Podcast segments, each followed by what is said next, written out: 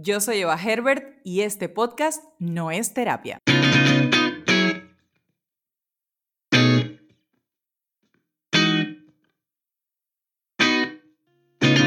Bienvenido a un nuevo episodio de este podcast. Hoy, antes de empezarte a contar qué, eh, de qué vamos a hablar, en este espacio te voy a contar con quién me encuentro súper acompañada. Estoy emocionadísima. Hoy me acompaña mi querida colega Eva Herbert. Ella es psicóloga clínica de la Universidad Central de Venezuela, Magister Scientarium en Estudios de la Mujer de la misma casa de estudios, una apasionada de la feminidad que quiere cambiar al mundo una mujer a la vez. Y por eso creó Beauty Value, la primera plataforma profesional de autoestima en Latinoamérica ella, eh, bueno, nosotras conectamos a través de las redes sociales, nos hicimos amigas por allí, hemos hecho varias eh, colaboraciones juntas, eh, varios lives desde la cuenta de Beauty Value, de comunicación asertiva, de journaling, en, fin, compartimos una pasión juntas que es la psicología y entonces nos encanta conversar y también dentro del todas las cosas súper chéveres que ella ha creado en su plataforma, de la cual yo soy fan, admiradora ella eh, se ha especializado mucho como en el tema del el duelo, las rupturas amorosas e incluso escribió un ebook que se llama El diario de un duelo. Entonces me pareció la perfecta acompañante para conversar sobre el duelo el día de hoy. Bienvenida, Eva. Gracias, Ariana, por invitarme a este espacio tan lindo y tan nutritivo como lo es tu podcast y estoy muy emocionada por fin de tener esta conversación. Además que, bueno, sé que tienes mucho que aportar, así que entre las dos vamos a hacer aquí un trabajo para em, darle a quien nos esté escuchando un overview. Eh, información valiosa, tips, datos sobre, bueno, cómo sobrellevar, cómo sobrellevar un duelo, porque eh, la verdad es que todos los experimentamos en algún momento. Estadísticamente hablando, eh, todos vivimos al menos dos o tres eventos traumáticos a lo largo de nuestra vida y la verdad es que un duelo eh, puede perfectamente ser uno de esos eventos traumáticos, ¿no? Así es. Entonces, empezamos por definir qué es un duelo, en qué consiste, que es, bueno, básicamente un proceso psicológico a través del cual una persona em, experimenta, pasa por la experiencia de una pérdida. Ese, proceso de adaptarse a la vida después de perder algo. Y las pérdidas pueden ser de distintas maneras. Puede ser pérdida de pareja, de la muerte de algún ser querido, pérdida de un trabajo, de amistades, de pérdida de tu casa. Bueno, creo que la definición que diste da en el clavo. Un duelo es básicamente un proceso de adaptación a cualquier pérdida y como bien decías, aunque viviremos alrededor de tres eventos traumáticos, ¿no? según, según la ciencia, pues duelos vamos a tener toda la vida. Nadie se va a escapar de procesos de duelo porque todo lo que implique cambios va a implicar un proceso de adaptación a ese cambio y por ende a la pérdida que conlleva. Hemos escuchado el término duelo y lo primero que nos viene a la mente es la muerte, ¿no? El duelo por el fallecimiento de un familiar. Y creo que es importante resaltar que hablamos de duelo con cualquier tipo de pérdida, como tú bien decías, el hecho de perder a una amistad, el hecho de eh, perder un trabajo. Podemos incluso habernos mudado a una mejor casa, tener un hijo por primera vez o por segunda vez, o recibir un premio económico, un ascenso. Y esto va a implicar en sí mismo un proceso de duelo, porque hay un cambio, porque hay una pérdida. Entonces, entendemos que vivimos un duelo cada vez que hay un cambio, que hay una pérdida en nuestra vida, de algo que hemos tenido, de algo que no conservamos, de algo que no pudimos conseguir, de algo que quizás se destruyó o de algo que cambió. Incluso el estilo de vida. Si yo antes comía de una forma y me muevo a otro estilo de vida totalmente distinto, yo puedo vivir un proceso de duelo por esto. Entonces, lo importante, lo que quiero que se lleven todas las personas que escuchen este episodio el día de hoy, es que es normal vivir todo lo que tú vivas a nivel emocional cuando tú estás cambiando del lugar en el que te encuentras. Wow, o sea que literalmente se puede producir un duelo de cualquier cosa y eso me resuena muchísimo porque, por ejemplo, cuando yo eh, me casé y me mudé de de casa de mis papás, que incluso me mudé de municipio o de zona en la que yo vivía, en Caracas, este, para mí fue un mega duelo porque entonces ya, Eventualmente tuve que cambiar un poco mi rutina porque ya no, no podía hacer en el mercado en el mismo lugar, este, no iba a hacer ejercicio al, mismo lugar. O sea, tuve que cambiar como todos mis lugares porque me mudé a otra zona de la ciudad y ya las distancias no me, no me eran productivas, digamos. Y fue todo un proceso para mí. Y es que eh, bueno, yo siempre le explico a mis pacientes que un duelo es como una moneda de dos caras. Está la cara que todos vemos, que es que de alguna manera se pierde algo o alguien que era importante para uno, pero la otra cara que se ve menos es que de alguna manera se pierde algo o alguien para quien uno era importante o donde uno jugaba un rol. Entonces, bueno, si ponemos el ejemplo de mi caso, se perdió la Ariana que vivía en casa de sus padres, que vivía en el municipio tal, la, que, Ariana que era soltera incluso. Totalmente. Yo creo que muchas mujeres pueden resonar, muchas personas en general, ¿no? Pueden resonar con este concepto porque quien no se ha mudado, eh, quien no ha cambiado de trabajo, entonces poder normalizar ese proceso de estoy cambiando y ¿por qué me siento triste? Si se supone que estoy en un lugar mejor, eh, un lugar que yo decidí. Bueno, eso también trae consigo un proceso de duelo, ¿no? Tal cual. Mira, y esta pregunta es súper repetida. ¿Cuánto tiempo dura un duelo? Bueno, muchos autores plantean que un duelo puede llevarse eh, sanamente entre seis meses y dos o tres años para lograr realmente una readaptación emocional. Cuando hablo de readaptación emocional me refiero a, vamos a hacer un paréntesis, los duelos son procesos de adaptación. Pero hay dos tipos de adaptación que vivimos en los duelos. Por un lado, la adaptación cognitiva o intelectual de, ok, sé esto que está pasando, pero luego está la adaptación emocional, que es eso que uno no puede explicar o controlar, ¿no? Porque, bueno, hay emociones que estás viviendo. Entonces, cuando nosotros hablamos de, haber sanado o elaborado correctamente, ¿no? Correctamente entre comillas, por favor, eh, un proceso de duelo, mm, podemos hablar eso de hasta dos o tres años para colocar a la persona donde, donde hay que colocarla, ¿no? Que es el objetivo al que queremos llegar y que ahorita visitaremos. Exactamente. Ok, exacto. Porque la, idea es, no, es incluso sano pasar por el duelo y la idea es que en algún momento termine, ¿no? Porque si no, ya lo pasaríamos a llamar un duelo patológico. Dirías que a partir de los, después de los dos, tres años. Yo creo que es importante, sí, ponerle ese nombre, pero no asustarnos, porque yo creo que las personas pueden pensar, oh my God, eh, un duelo patológico entonces tengo respecto a la pérdida de alguien. Y bueno, a ver, vamos a tomarnos el tiempo, vamos a trabajarlo en terapia, vamos a, a dedicarnos a acompañar nuestro proceso de pérdida, a gestionar nuestras emociones y como siempre digo, vamos viviendo el duelo un día a la vez. Y un día a la vez implica eh, permitirnos sentir lo que estamos sintiendo, más que llevar un conteo. Por eso a mí nunca me gusta decir cuánto dura un proceso de duelo, porque la gente empieza a, compararse, ¿no? Como, ¿entro o no entro en esta casilla?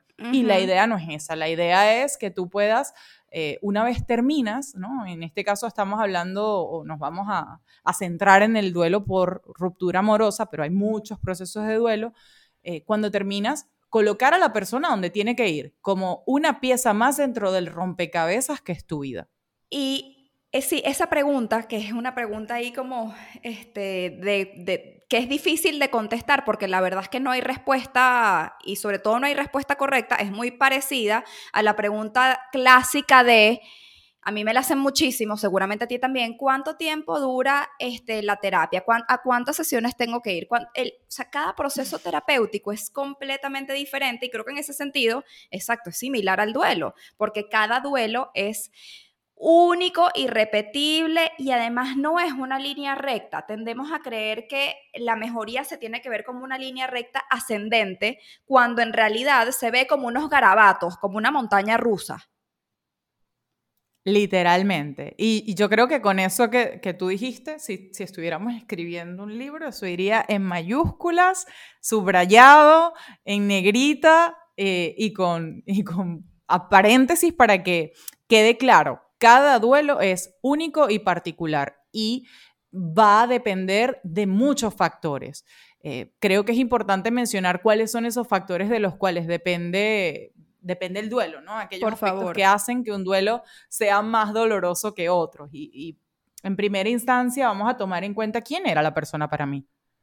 ¿Qué significaba esta persona para mí? La naturaleza de la relación, ¿cuál era? ¿Qué tan cercanos éramos? Porque no voy a vivir un duelo igual si era mm, ya nos estamos entrando en el ámbito de pareja, ¿verdad? Exacto. y que yo aquí no quiero hacer spoiler.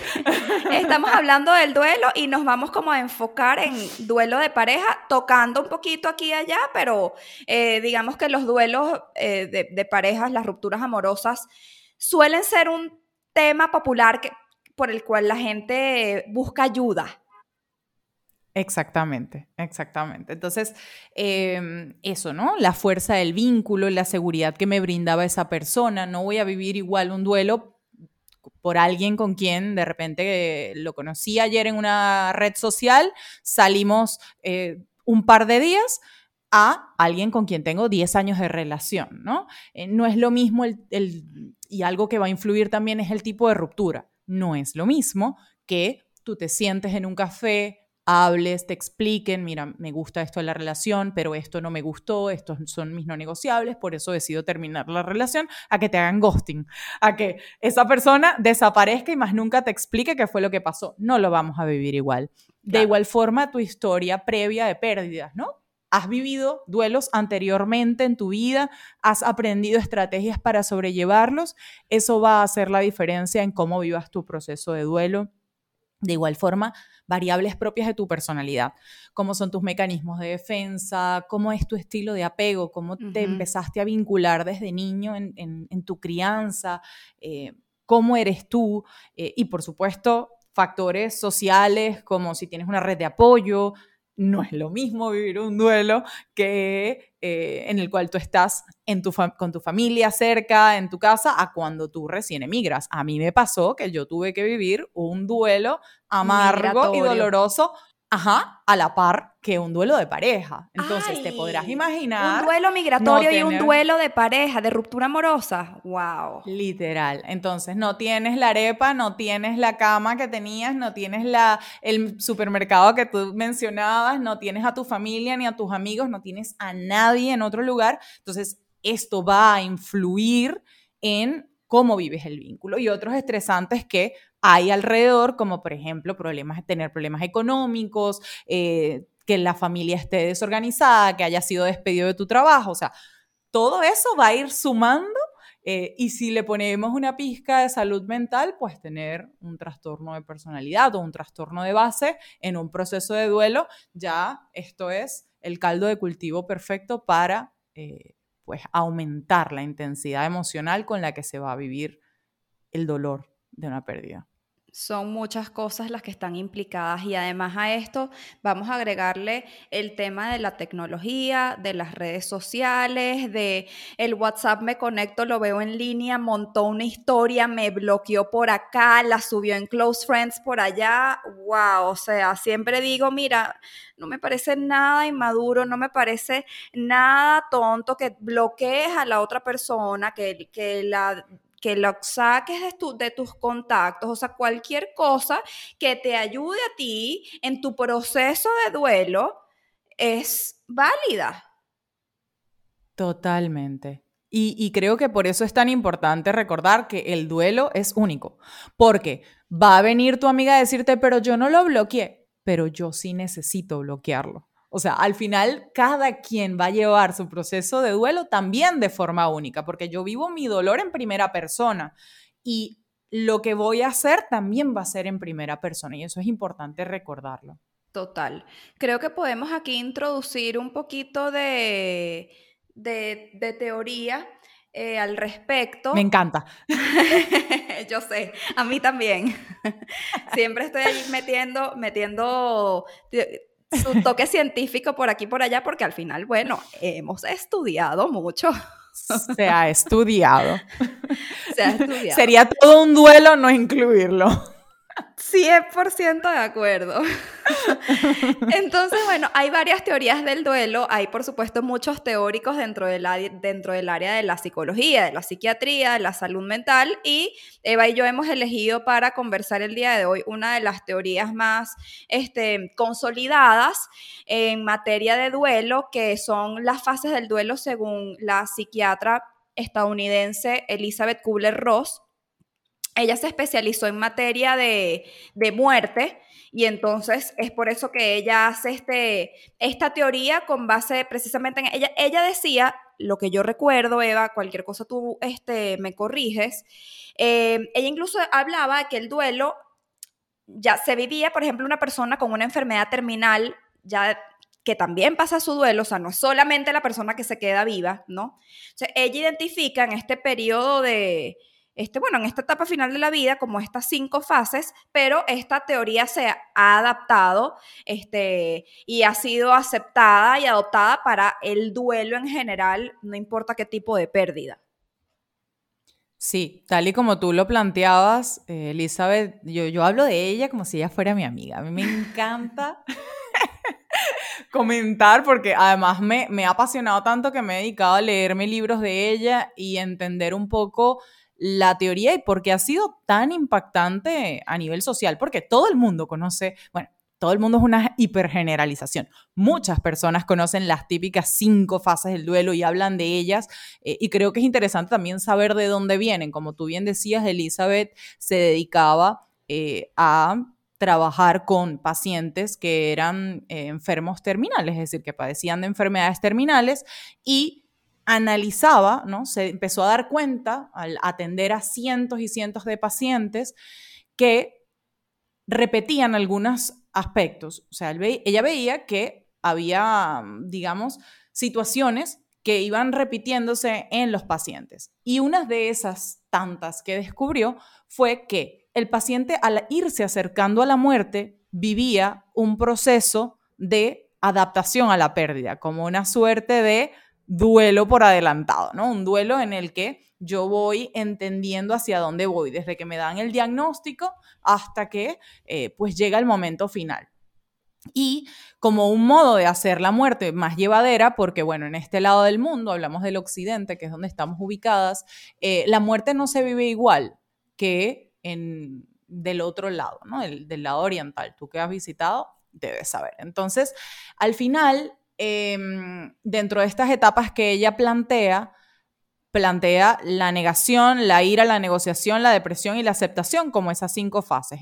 Y nosotras como psicólogas, y bueno, y digamos que, que, muchos profesionales lo han hecho, es adaptar eso y llevarlo a la relación de pareja, a la relación de amistad que se rompió, etc. Entonces, la primera fase que encontramos eh, para hablar de duelo es la fase de negación. Antes de mencionar las fases, algo importante a tener en cuenta es que las fases no se viven necesariamente en el orden en que las vamos a mencionar el día de hoy y que no necesariamente se viven todas, pero siempre vamos a apuntar a que lleguemos a la aceptación.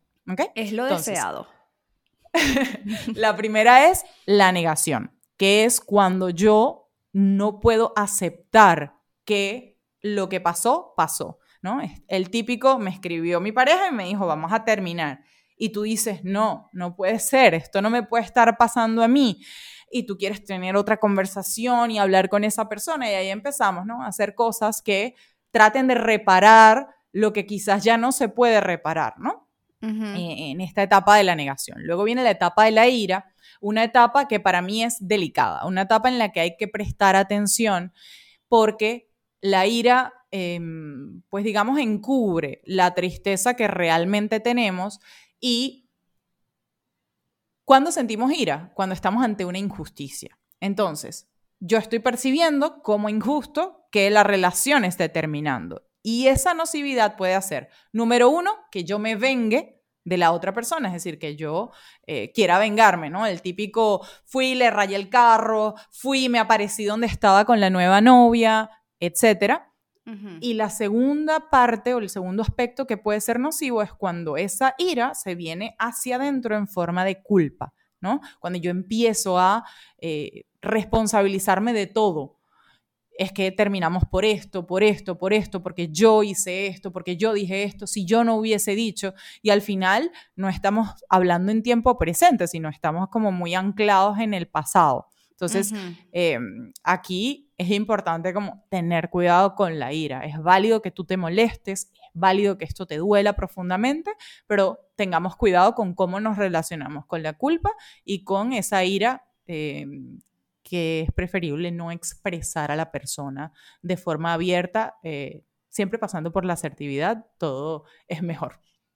Luego de esto, eh, de esta etapa viene la negociación, que es cuando yo empiezo ya a reubicar en mi rutina, bueno, ¿qué voy a hacer con mi vida? ¿no? Los viernes eran de ir a probar restaurantes, ahora qué hago los viernes. Los domingos eran el día de quedarnos viendo series, ahora qué voy a hacer yo los domingos. Y así, ¿no? Empezar a encontrar en mi vida, de repente yo hacía deporte con él, bueno, ahora tengo que hacer deporte, o con ella, ahora tengo que hacer deporte por mi lado, ¿no? Eh, luego viene la fase de la depresión o tristeza, que es cuando vivimos, digamos, las emociones displacenteras hacia este polo de em, lo que conocemos como depresión. Por eso se le llama depresión, porque es muy parecido a una depresión clínica, ¿no? Lo que conocemos en psicología como una depresión clínica, que es, siento una falta de interés generalizada, siento eh, que mi ánimo está alterado, mi sueño está alterado, mi apetito, no tengo ganas de comer, me siento triste, caída, baja, etc. Y acá hay, que tener cuidado. Paréntesis, hay un episodio de, de este podcast dedicado a la depresión, así que si algo de esto te suena, te puedes ir para allá y escuchar todos los síntomas, implicaciones, etc. Exacto. Em, y hay que tener cuidado de esta etapa, ¿no? De depresión o de tristeza, porque puede cursar efectivamente en una depresión si yo no la atiendo, si yo no eh, me valido y me permito pues mm, hablar y todo lo que vamos a decir que hay que hacer para sobrellevar un duelo. Y por último, la fase a la que todos queremos llegar, que es la aceptación. Y la forma que a mí me encanta definirlo más coloquial es cuando ya esa persona no te da ni frío ni calor. Es decir, ya no hay una vinculación emocional dolorosa con la persona. Yo puedo hablar de la persona sin necesariamente vivir todas las emociones que mencionaba anteriormente. Es decir, yo puedo decir, mira, tuve un ex que era así, así, así, él formó parte de mi vida en el año tal, eh, lo quise muchísimo, él debe estar muy bien, la verdad no tengo ni idea, pero hemos seguido cada uno con su vida. Yo coloquialmente lo llamo cuando ya no te da ni fu ni fa. me encanta, me encanta.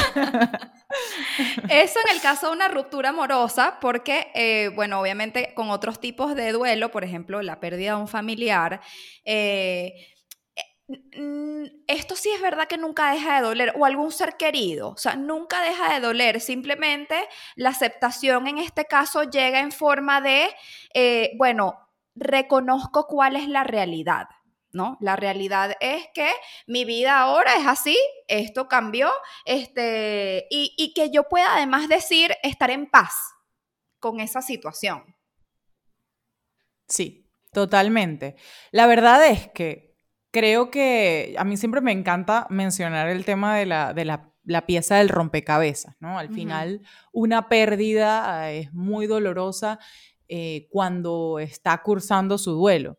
Sin embargo, al cabo de unos años, cuando podemos ver en perspectiva y hablar de eso, aunque podamos sentir nostalgia, podamos sentir cierta tristeza en algún momento, pues ya entendemos que la persona no está ni va a estar. Podemos, eh, como dice Warden, recolocar emocionalmente al fallecido, que es poner a la persona en esa parte de nuestra vida donde tiene que ir, es decir, encajar esa pieza de rompecabezas donde va. Me encanta eso. Buenísimo. Ok, y entonces volviendo al tema de la pareja. ¿qué cosas reactivan un duelo? Y esto es importantísimo, esta aclaratoria, porque sí, es verdad, si bien el duelo puede verse como una montaña rusa que sube, que va, que viene, que baja, eh, naturalmente el proceso es así. Igualito hay cosas que de repente, bueno, porque, porque, porque somos humanos, Eva, empecemos por allí. Este, bueno, hacemos cosas que de repente no, no juegan a nuestro favor. Em, sí, y puede ser que, que si ya yo había avanzado un poquito, con mucho trabajo, oye, pueda como retroceder, pueda, y pueda hacer que se reactive, se resete el duelo, ¿no? A mí me encanta llamarles recaídas y para esas recaídas hay salvavidas y el primer salvavidas es entender que es normal recaer, pero ¿qué es recaer? ¿no? ¿Qué reactiva un proceso de duelo como, como le dices tú? Al final, si yo estoy trabajando en pro de sentirme mejor, ¿no? de llegar a esa aceptación a la que todos queremos llegar, pues imagínate que es como un camino en tren, donde cada fase del duelo es una estación. Y yo tengo un día de partida, o sea, con mi ticket, y yo me monto en mi tren. Y yo tengo que llegar a la estación negación, pero de la, de la estación negación a la ira hay un trayecto. Yo me hago el trayecto más largo si yo llamo a la persona, le escribo, la busco, le digo vamos a hablar otra vez, porque eso hace que yo me vuelva otra vez a la estación de partida. Entonces, creo que es importante visualizarlo así gráficamente porque eso nos va a ayudar a decir, oye, mira, yo ya tengo mi ticket de partida, o sea, esta relación ya terminó, yo voy a la última estación, que es la 5, eh, es la estación de la aceptación, y en el camino voy a encontrar siempre, siempre voy a encontrar tentaciones, ¿no? Una historia que te mandaron, una amiga que te dice lo vi por ahí o la vi por ahí, una historia que te aparece de la nada, una llamada que suena, un teléfono al que quieres llamar, un recuerdo que vas a tener. Y aquí quiero hacer un paréntesis. Es normal que tú recuerdes a la persona, que no se te salga de la cabeza cuando estás en un proceso de duelo, porque a veces decimos, bueno, no, la relación terminó, ya yo tengo que pasar página, yo no debería estar pensando en esta persona. ¿Cómo no vas a pensar en la persona si, está, si estás sufriendo un proceso de duelo? Es totalmente válido y normal que vengan a tu mente pensamientos de este estilo. Claro, es que los pensamientos muchas veces no se controlan al igual que las emociones, o sea, no, no, se, no se controla, se siente. los sentimientos son para sentirse. Y bueno, exacto. Podemos ahí empezar a emplear estrategias, etcétera, pero me gusta mucho eso que dices de las recaídas, porque yo siempre digo que cualquier proceso exitoso incluye recaídas.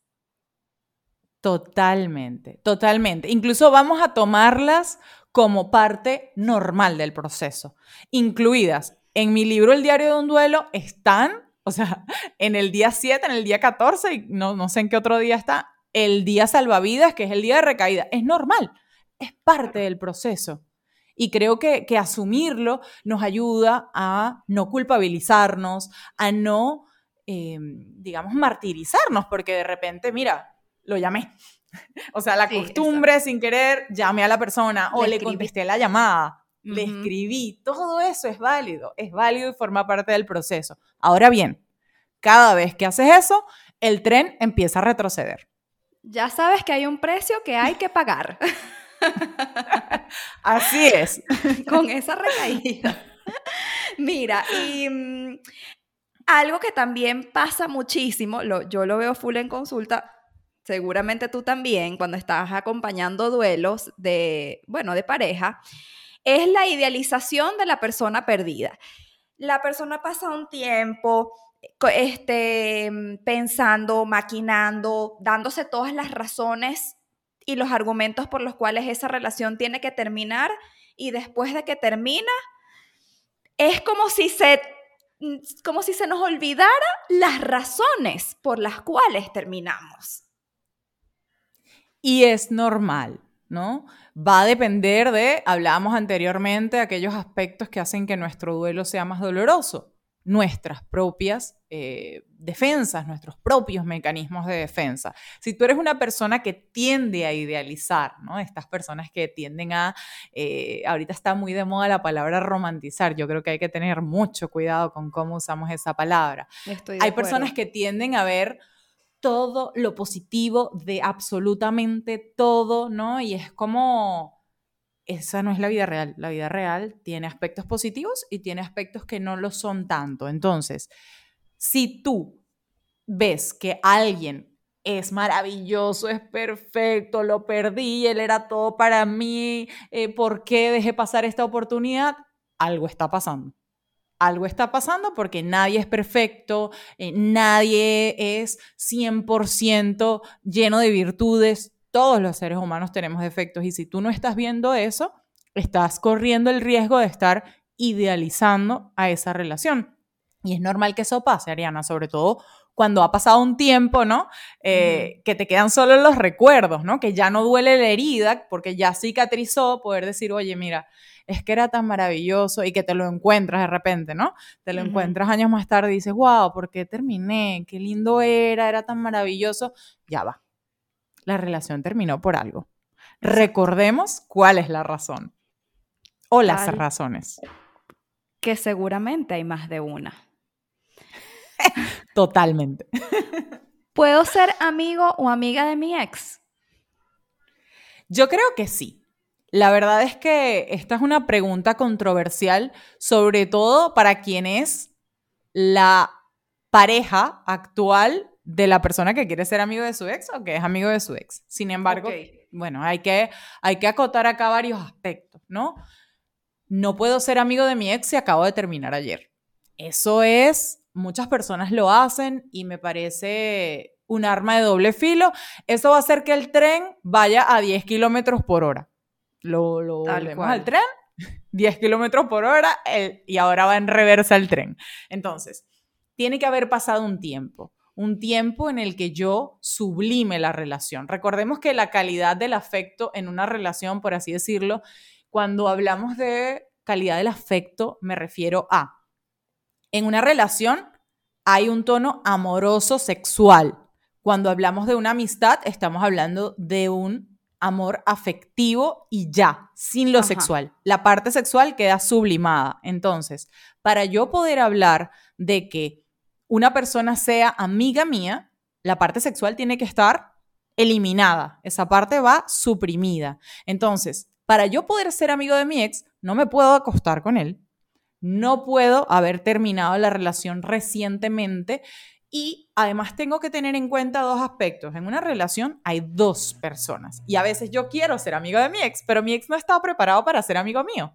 Entonces, estamos los dos listos para ser amigos en muchas oportunidades en las que se da esto de la amistad del ex o de la ex, lo que ha pasado es que ha transcurrido un tiempo en el que ambos hemos sanado, en el que ya estamos en la fase de aceptación. Entonces, vamos a apuntar siempre a esto. El tren ya llegó a la estación de aceptación en ambos países, en ambos territorios. Ambas partes ya están tranquilas con el hecho de estar separados, cada quien está haciendo su vida y conectan con aquellos aspectos que eh, no son sexuales, que eran parte de la relación, ¿no? Nuestros intereses, en qué nos parecemos, qué nos gusta, pero vuelvo a rescatar, lo sexual no forma parte de eso.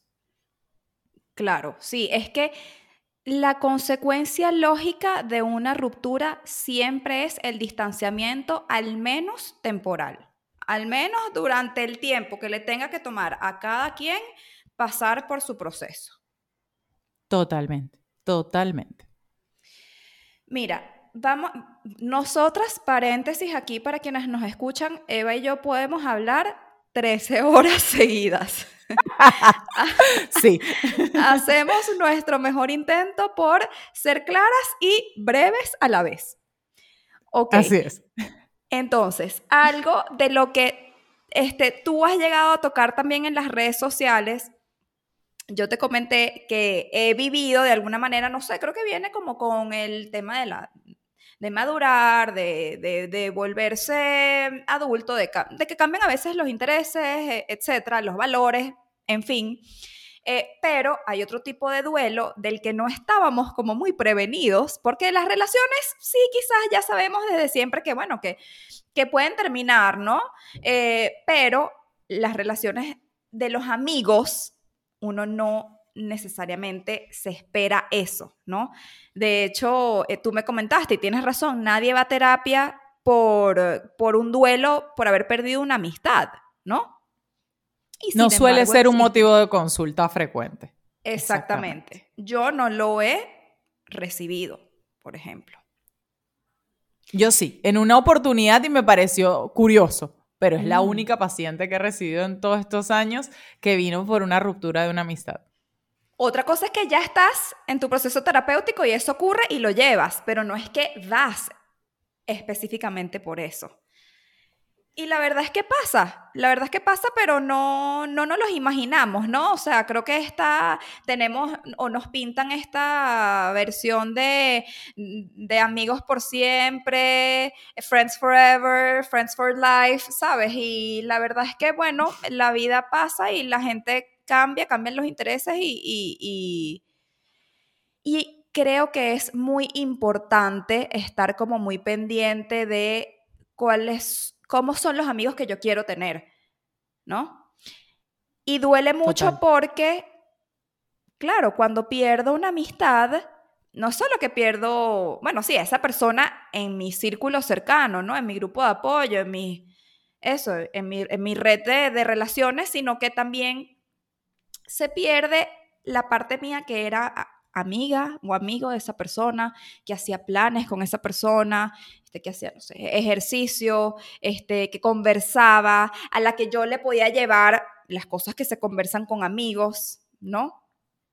Incluso lo que me hacía sentir la persona, cómo me hacía sentir esa persona, quién era yo cuando estaba con esa persona.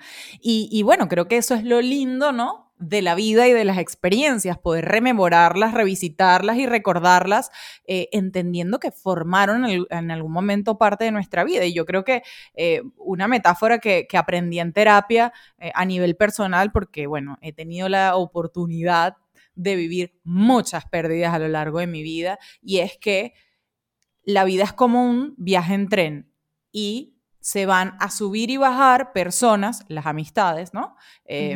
Para hablar específicamente de las amistades, se van a subir y se van a bajar personas de, eh, de tu vagón, de tren, lo importante es quién se queda, ¿no? Y al final vas a tener el recorrido y el recuerdo vivido, pero nos toca seguir adelante con las personas que están. Y tú decías algo muy importante, ¿no? Cambiamos y vamos cambiando intereses y eso va haciendo que, pues lamentablemente, vayamos eh, madurando y en la medida en la que vamos madurando, eh, desechando, ¿no? También personas y eligiendo personas que se parecen más a esos nuevos intereses, a esa nueva etapa de la vida, y eso no es ni bueno ni malo, simplemente es. Tal cual. Me encanta eso. Eh, qué importante es lograr asimilarlo. Mira, eh, siempre hago esto de, de ofrecer tips de cómo manejar el tema que sea que, estemos conversando en el episodio del momento, ¿no? Porque además siempre recibo la pregunta frecuente de, bueno, si yo no puedo ir a terapia, si yo no estoy yendo al psicólogo, por el motivo que sea, ¿ok? No puedes, no, no lo has decidido, no importa, ¿no? Como que qué tips eh, le podemos llevar, o que se pueden llevar las personas que nos estén escuchando sobre, bueno, cómo cómo llevar un duelo sanamente y responsablemente. Ok, bueno, vamos, vamos a dividirlo en dos partes, ¿no? Yo te había hablado de las tareas de Worden, que es un teórico que también se ha dedicado a trabajar el duelo, que me parece vital. Entonces, si tú eres alguien que te apasiona la salud mental, estos cuatro tips son para ti. Ahora, para aquellas personas que de repente eh, no, no tengan tantas ganas de ir a terapia, pues entonces les vamos a dar otros cuatro tips eh, distintos, ¿no? Y los primeros cuatro tips, que son las tareas de Worden, él las plantea como tareas que toda persona que atraviesa un duelo debe, debe pasar. Y es, en primer lugar, aceptar la realidad de la pérdida, lo que hablábamos, ¿no? Llegar a esa última estación de, de, mm, del tren donde entendemos que la persona ya no está, ya no va a estar y a veces nos le podemos hacer una carta de despedida a esa persona, empezar a decir adiós a aquello que implicaba esa persona.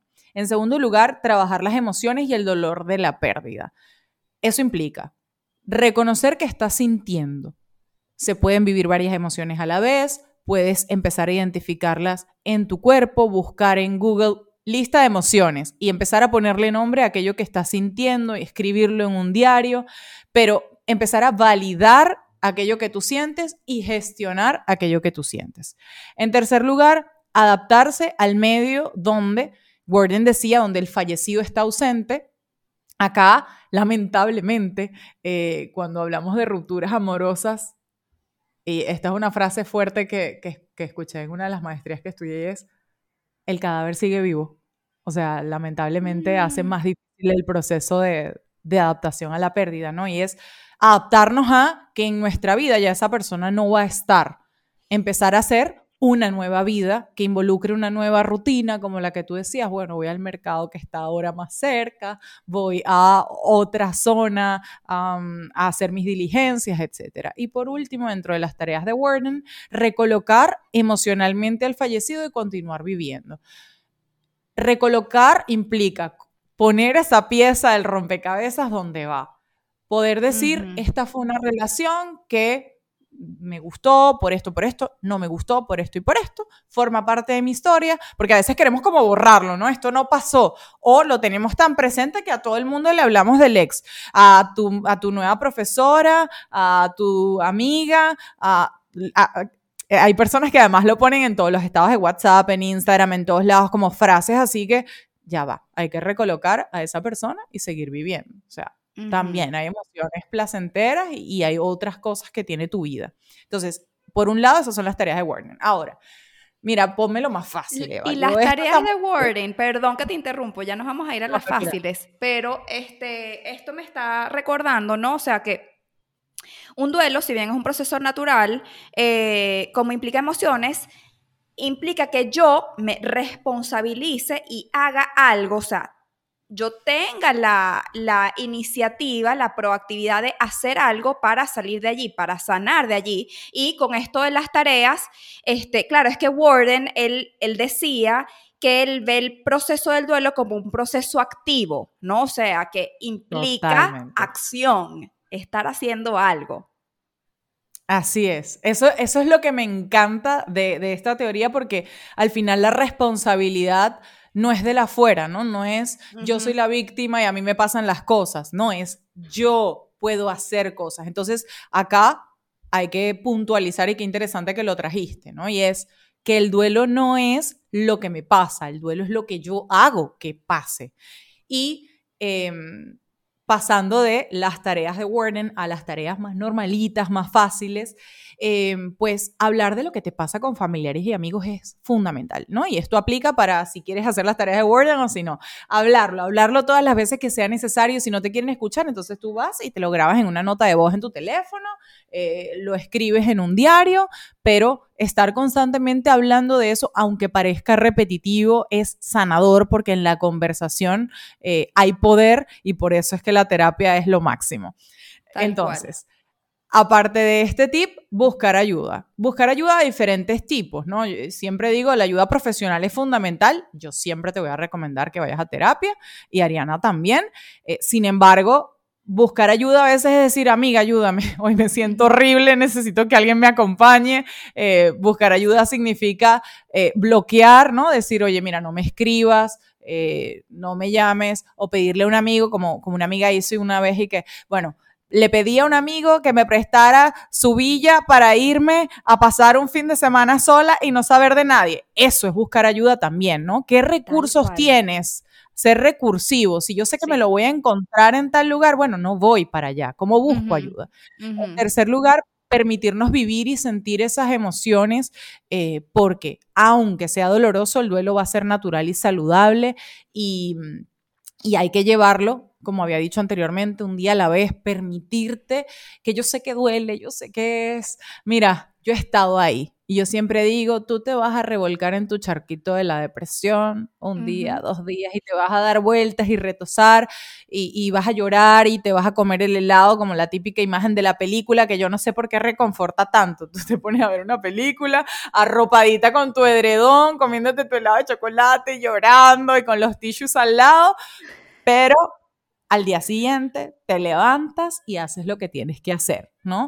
Permitirte incluso momentos para llorar. Hay pacientes que me dicen, Eva, pero soy mamá, tengo a mi hija ahí viéndome todo el día. Bueno, la ducha, tú te metes en la ducha y ahí nadie te va a ver. Tú te metes en la ducha cuando estés en el baño sola, cuando estés en el carro sola, encontrar ese momento para tú llorar, drenar, gritar y si te preguntan qué estás haciendo, te estás riendo. Tú dices, me estoy riendo a viva voz pero encontrar esos espacios para ti son fundamentales. Incluso dormir, llorar antes de dormir. Como pregunta, bueno, ¿dónde lloro? Llora antes de dormir. Ya todo el mundo está acostado, tú ahí hipeando, pero llora, ¿sí? Eh, y sabes que eh, con esto de llorar, que también yo siempre digo, oye, mira, bueno, pero ya tú quieres llorar, llora, revuélcate ahí en tu charco de lágrimas, está bien, dale con todo, pues, ¿qué importa? Lo que sea que se sienta bien en ese momento. Este, y eh, sabes que estaba leyendo en un libro de Marian Rojas Estapé que me gusta mucho, que se llama este, Cómo hacer que te pasen cosas buenas. Eh, sobre el llanto, porque tendemos a darle como una connotación negativa al llanto. La gente dice es que yo soy muy llorona, yo soy muy, o sea, como si fuese algo malo, ¿no? Y paradójicamente, todos nos sentimos mejor después del llanto. Entonces, lo que yo estaba leyendo ahí en ese libro es que hubo un científico que se dedicó a estudiar el componente químico de las lágrimas y encontró que estaban en gran parte compuestas por cortisol. Entonces, claro, cuando lloramos se libera cortisol del cuerpo y eh, nos sentimos mejor automáticamente porque el cortisol elevado, bueno, ya sabemos que este, no nos hace sentir muy bien, es la hormona que está relacionada con el tema del estrés, no es del todo mala, pero el cortisol no está, o sea, el cuerpo no está diseñado para tener el cortisol súper elevado todo el tiempo. Entonces, cuando literalmente lloramos, botamos cortisol por esa vía, nos sentimos mejor. Entonces, oye, la buena, una buena lloradera tiene sus beneficios. me encanta, me encanta. Por eso siempre, si no sabes cómo llorar, que a veces pasa, ¿no? Que tengo como que la, la, el grifo de la ducha cerrado, ¿no? No me sale ninguna lágrima, me dicen mis pacientes a veces. Mira, te vas a poner una canción triste, esas que escuchabas cuando eras adolescente, eh, vas a ver una película de esas que cortavenas, te vas a buscar un poema de esos que, son dolorosos, todo eso para que te permitas abrir tu grifito y llorar.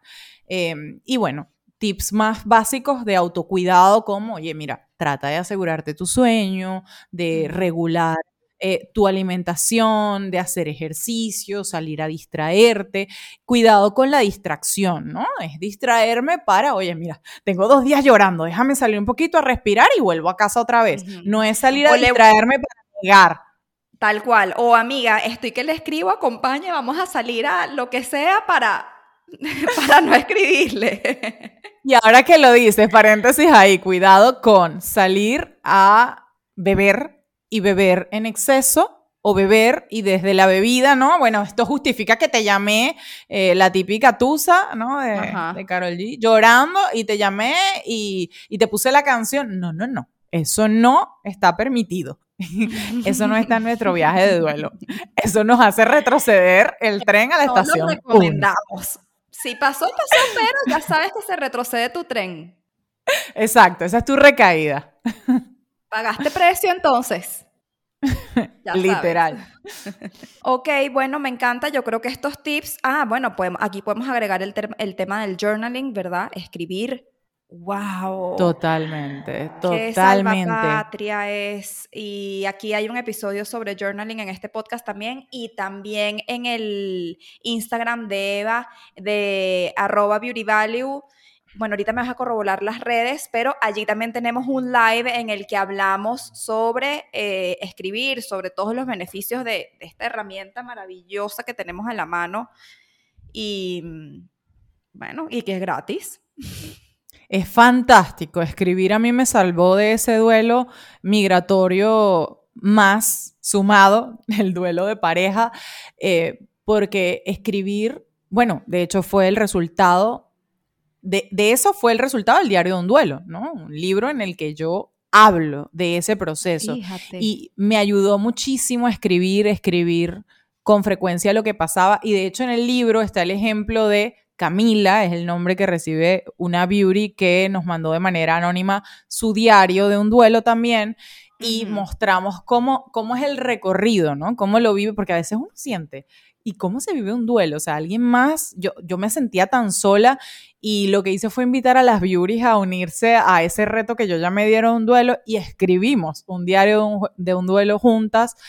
Así que sí, el journaling es salvador y además poder revisitar esas cartas al ex que le escribiste y no le mandaste, que ya te recomendé, además del journaling que acabamos de mencionar, es tan, tan bonito poder mirar hacia atrás y decir, wow, ahí estuve, qué duro, ¿no? Cuántas emociones displacenteras y con qué intensidad se vivieron en su momento y ahora desde otro lugar puedo decir, bueno, dolió, pero aprendí. Porque además creo que todo duelo encubre un aprendizaje. Yo creo que eso es lo más eh, poderoso del proceso del duelo, porque el duelo no es solamente me adapto a la pérdida, sufro, lloro, no, también me voy conociendo y puedo aprender de mí en el camino.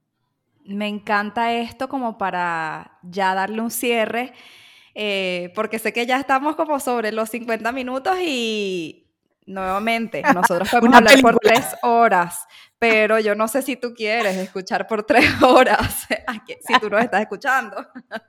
Entonces, eh, bueno, yo creo que aquí hicimos, Eva, un muy buen overview, tocamos un poquito de todo en cuanto al duelo, las cosas más importantes, lo, lo cotidiano, lo científico, lo natural, lo normal, lo esperado. Y me quedo mucho con esto que dices de al final, no, lo que pasa no es el duelo, ¿no? El del duelo va a venir, tenemos esa garantía. Es el cómo lo llevas, el cómo respondes y el cómo, bueno, te, te, sacas de allí, ¿no? Así es, a veces hay que tomar las riendas del tren. Exactamente, total. Eva, ¿en dónde, por dónde te conseguimos? Bueno, en todas las redes sociales, arroba Eva rayita abajo Herbert, comienza con H, termina con T, y arroba beauty rayita abajo value. Perfecto. Gracias por acompañarme el día de hoy, Eva. Esto ha sido un deleite de conversación. Y a ti que nos escuchaste, pues nos volvemos a escuchar en un próximo capítulo. Bye bye.